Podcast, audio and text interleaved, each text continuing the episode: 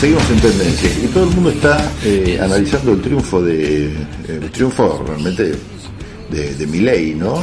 Digo triunfo porque realmente le fue muy bien en las elecciones a la derecha, por simplificarlo así, que llevó a Milei como candidato a diputado nacional. Eh, y si sumamos a Milei los votos de López Murphy, podríamos decir que este espacio eh, libertario, de derecha, como quieran llamarlo, le fue muy bien en las elecciones. Esto es una cosa que ya han dicho todos, pero yo prefiero, ¿saben qué? Analizar cómo le fue a la izquierda, porque el Frente de Izquierda es la tercera fuerza nacional. Se ubica como la tercera fuerza entre las fuerzas que compiten en varios distritos y nadie está hablando de esto.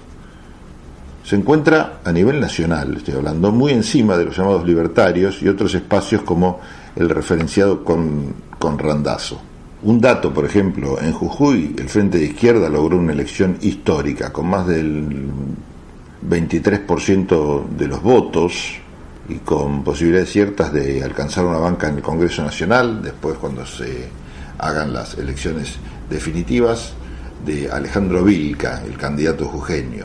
Más de 81.000 votos sacó la izquierda en San Salvador de Jujuy, Palpalaca y Mancito.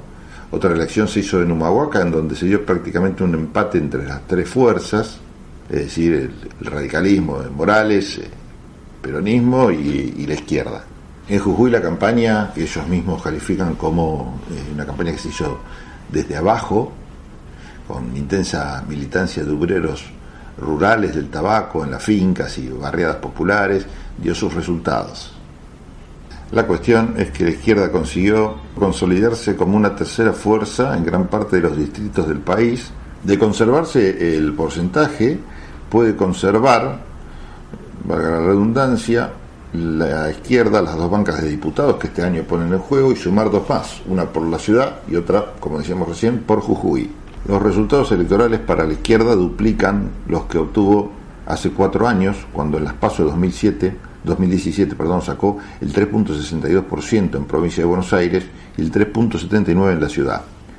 Así que prestemos especial atención a este sector para las próximas elecciones definitivas. Seguimos en tendencias. ¿Sabías que la producción ganadera argentina se hace de manera